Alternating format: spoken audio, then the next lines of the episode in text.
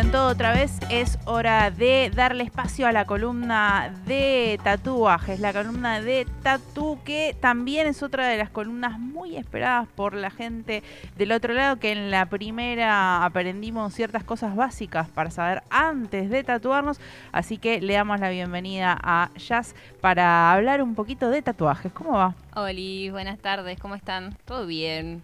¿De qué vamos a hablar eh, ahora? La primera columna nos contaste esto. ¿Qué tener en cuenta para eh, a la hora de antes de irnos a hacer el tatuaje? ¿Con qué vamos a seguir? en Hoy este vamos a seguir con un poquito de historia, para Ajá. que tengamos una idea de general y algunos, algunas curiosidades de la historia del tatu. Ok. Primero y principal me gustaría contarles Sí. eh, cuál fue el primer hallazgo, de dónde salió el primer tatu. O sea, Eh, de lo ¿qué que fue lo primero? Claro, ¿cuál fue el primer registro histórico? Eh, fue una momia que encontraron en los Alpes en los 90 que tenía 5.300 años. Ok. Y con esto me gustaría también tocar otro tema, porque las momias descubrieron los científicos que tenían los tatuajes en lugares específicos del cuerpo, tenía un montón, tenía como 60 tatus Sí. y súper conservados. Eh, estaban en lugares específicos del cuerpo donde la persona había tenido artritis, por ejemplo. Ok. Entonces, em, nada, se dieron cuenta de que es muy posible que estuvieran ahí por una cuestión mágica para ellos, o sea, de curación, se tatuaban por eso. En ese momento, estamos hablando del neolítico, ¿no? Sí, sí, sí. Ponele, 5.000 hipotéticamente. años eh, atrás. La época. Em, y después, cómo nos movemos a- al tatu moderno, también con expediciones, cómo llega el tatu a ser lo que soy. Bien. ¿no? Eh, ¿Cómo llega al occidente a través de los marineros? ¿Cierto?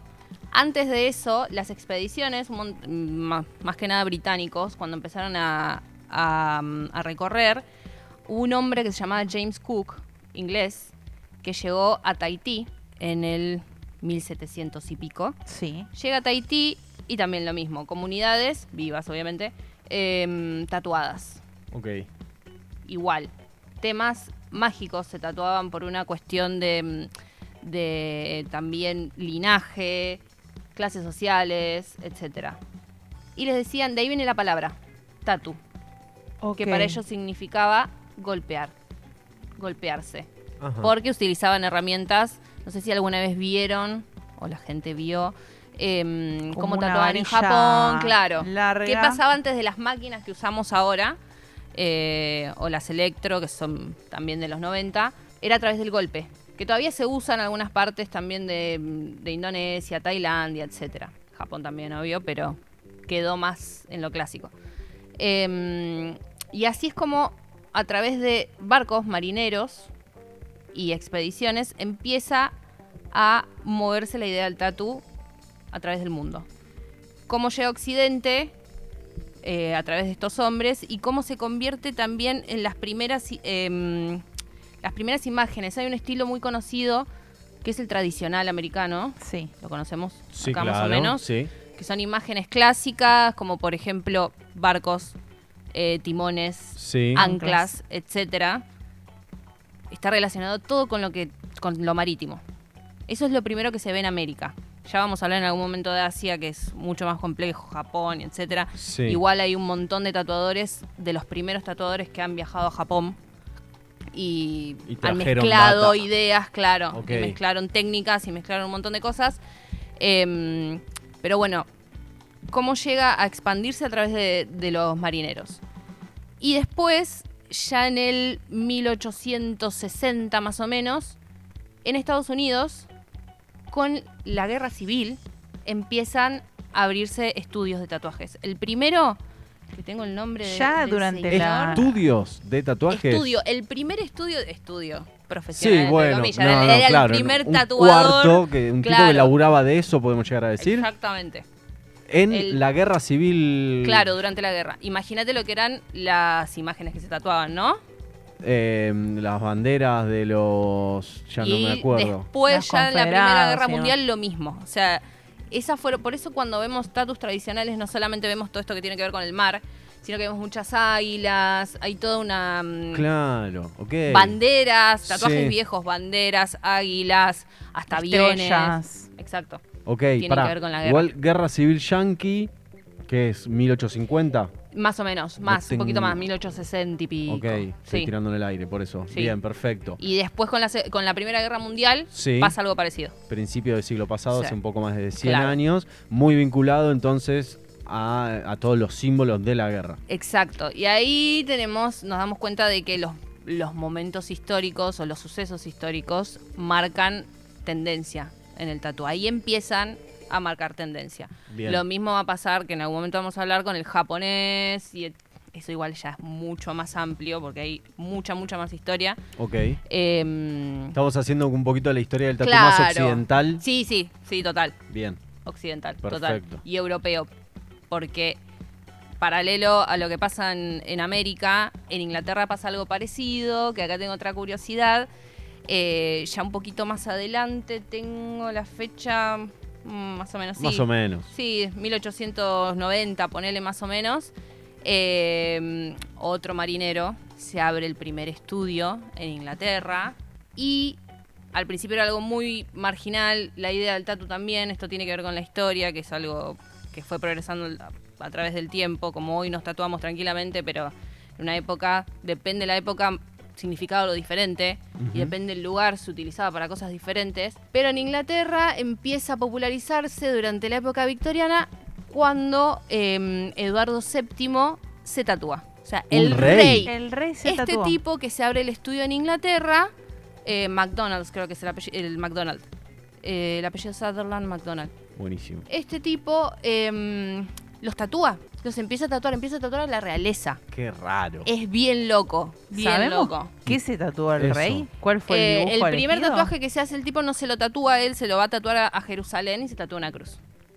Claro. y Bueno, el sí. hijo ya empieza con otras cosas, creo que tenía un dragón que significaba la unión entre, no sé, el este y el oeste, como cosas así, unión entre comillas. Sí. Eh, pero sí, ahí empieza a em, cambiar la connotación del tatu, Bien. Y hay, culturalmente. hay un poco de esa época entonces como, como que viene a meterse esto como símbolos medio de la heráldica, digo, la- Sí. lo- los escudos Exacto. y todas esas flores y... cosas que representan, digo, las casas de las realezas. se tatúa al rey y se empieza a tatuar todo el mundo, imagínate, ¿no? Escondida, Claro, supongo. Pero claro. cuando pasa eso en Inglaterra, cambia radicalmente todo.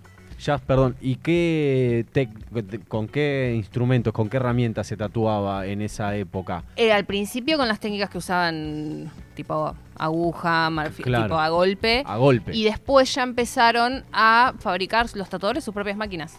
directamente.